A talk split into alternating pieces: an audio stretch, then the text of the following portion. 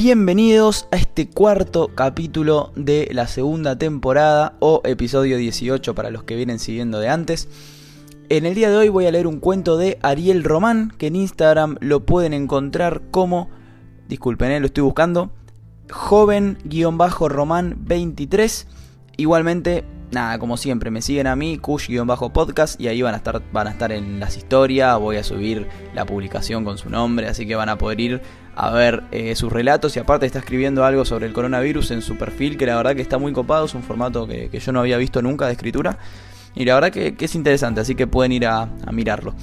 En el día de hoy voy a leer La perfecta imagen de la locura, es un cuento que él me envió Em, quería agregar algo. Él me habló a mí hace un tiempo para, para, ver si yo podía leer algo de él acá en el podcast. Y la verdad que es algo que me gusta que hagan porque yo no puedo estar tampoco pendiente de quizás buscar escritores nuevos todo el tiempo y hablarles porque a veces me cuelgo o no los encuentro. Entonces está bueno que si les llega este podcast o tienen algún amigo que, o amiga que les gustaría, me hablan, me mandan un mensaje y coordinamos para hacer el capítulo. Así que nada, eso. Y mm, el video de IGTV se me está complicando un poco para grabarlo Em, así que capaz que no lo pueda subir hoy, pero les voy avisando. Así que ahora sí, después de esto, arrancamos a leer el cuento. La perfecta imagen de la locura. Yo iba casi al final de una larga fila repleta de cuerpos extremadamente delgados. Teníamos cadenas en los pies que nos unían físicamente, más eran otras las conexiones que nos complementaban. Sus apellidos no eran como el mío, mis ancestros eran de Roma, los suyos paridos de la misma tierra que nos besaba las heridas esa tarde. La danza que debíamos cumplir mientras marchábamos era macabra. Nadie podía dejar de caminar ni una milésima de segundo. De quedar expuesto a este error, eras asesinado. Ese día vi morir frente a mis ojos al menos a cinco hombres, todos padres de familia. Las familias iban detrás de nosotros a unos cuantos metros de distancia. Yo era el único afortunado que no tenía esa compañía, era un forastero que debía caminar y caminar bajo el sol hasta que mi destino se vea reflejado en la decisión de nuestros captores. Esta gente me había dado algo que no conseguía en mi pueblo, ni en mi nación, ni en mi cultura. Un renacer espiritual. Pasé al menos año y medio aprendiendo sus costumbres, viviendo la realidad que los mantenía tan felices.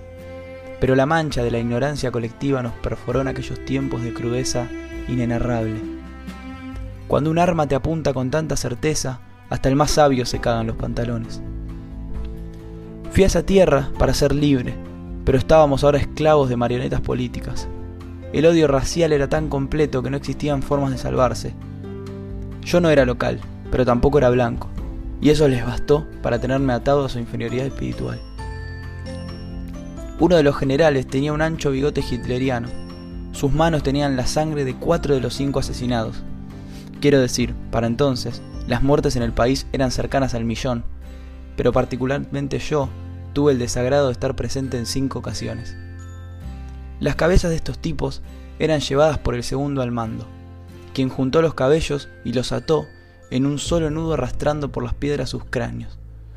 Cada tanto, cuando un cuerpo flaqueaba, le mostraba las caras rotas de los muertos indicándole cuál sería el desenlace si frenaban la marcha. Todos teníamos pánico pero Bartan estaba rendido. Bartan era el padre de nueve hijos, todos niños con los cuales compartí juegos y aventuras. Su esposa era de las más hermosas mujeres de aquella zona, y sin dudas se amaban con locura. Tres de sus hijos estaban desaparecidos. Los mayores y los otros seis acompañaban a su madre en la caravana a nuestras espaldas. El cuerpo de Bartan se encontraba tan huesudo que me dolía verlo.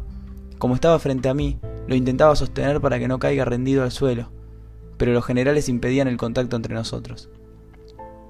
Por lo bajo le susurraba que ya quedaba poco, que resista, pero no tenía ni idea de a dónde nos dirigíamos. Finalmente cayó de rodillas. Supe que era su final. El segundo al mando sacó un gran machete y se lo puso en la garganta. Podría jurar que no corría aire entre el arma y el cuello. El general lo detuvo, se acercó lentamente hasta Bartan para provocarlo con la mirada temerosa que tanto lo caracterizaba. Se dice que nadie aguantaba más de medio minuto mirándolo. Tú has sufrido mucho, pequeño rata, pero no tanto como lo mereces. Déjame hacerlo a mí, pedía con deseo su mano derecha. No, esta escoria no debe morir aún. Tráigame a su esposa.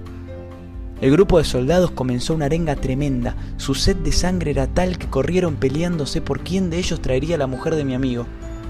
Bartan estaba aterrado, balbuceaba cosas sin sentido a causa del terror. Exclamé al general se llevara mi propia vida antes que la de una mujer, acto deshonroso para su reputación, pero solo recibió una paliza. El general me miró con asco y me escupió. Esta bestia tomó con fuerza brutal a la mujer, rasgó sus ropas hasta dejarla desnuda y herida frente a todos nosotros, pasó su asquerosa lengua por lo largo del cuerpo mientras ella lloraba y temblaba, logró soltarse y correr hasta el sitio donde estaba Bartan, le dio un último beso entre la sangre de ambos, y esa imagen quedó grabada en mí como un lento y doloroso recuerdo. La perfecta imagen de la locura, sin embargo, fue la siguiente. El general arrastró por los pelos a la mujer hasta la costa del río. Un grupo de plantas con espinas apenas se movían con la corriente. Hundió su cabeza varias veces jugando con la muerte inminente de la pobre señora. Bartan no podía soportarlo. Hacía algo con sus dedos en los ojos y en las orejas. Quería arrancárselas.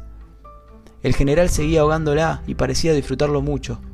Sus súbditos le festejaban de este lado, disparando sus rifles hacia el cielo, entretenidos mientras ella vomitaba y nos destruía a todos los que podíamos ver. El general llevó a la mujer hasta la planta con espinas, ató sus cabezos a ella y dejó su cuerpo flotando boca arriba. Las espinas poco a poco iban cortándole el cuero cabelludo. La sangre pintaba su rostro de rojo y ella se ahogaba entre el agua y la sangre. Pero aún estaba con vida, lo que era peor. Nos hicieron bajar hasta la costa, incluso a Bartan, y pasamos allí la noche, viendo cómo torturaban el cuerpo de la mujer y no la dejaban por fin morir. En el transcurso de la madrugada, dejamos de oír las arcadas vomitivas que producía la señora. Qué pena, solo resistió seis horas. El general tomó el cuerpo de la mujer y lo arrancó de su cabeza, que todavía estaba sostenida a las espinas. Todos vimos como el cuerpo seguía arriba abajo, sobre la corriente, alejándose entre las cumbres, yéndose de una maldita vez. Aún quedaba la cabeza, que apenas tambaleaba sobre el agua. Nadie pudo dormir aquella noche. A la mañana siguiente, Bartan ya estaba al lado de pánico, pero seguía con vida. Había que seguir marchando, Subimos hasta el camino, como pudimos, y continuamos. Nadie flaqueaba una milésima de segundo. El general secaba la sangre de sus manos y sonreía excitado. Bartan estaba fuera de sí, perturbado. Luego de unas horas y varios kilómetros recorridos, vimos sobre el lago algo que se movía en diversas direcciones. La cabeza de la mujer al fin se había liberado de las espinas y se iba junto al río. Bartan la miró y con dulzura sonrió. Patético, dijo el general. Bueno, acá termina este cuento. Eh, coméntenme qué les pareció. A mí la verdad que me pareció muy bueno y mm, mucho suspenso y aparte muy, muy figurativo, muy expresivo. Así que nada, coméntenme y Quédense en sus casas, por favor, quédate en casa escuchando podcast, leyendo, haciendo gimnasia, cocinando, haciendo deporte, estudiando, trabajando, lo que sea, pero quédense en casa, que ya me falta menos. Chau, hasta el domingo que viene.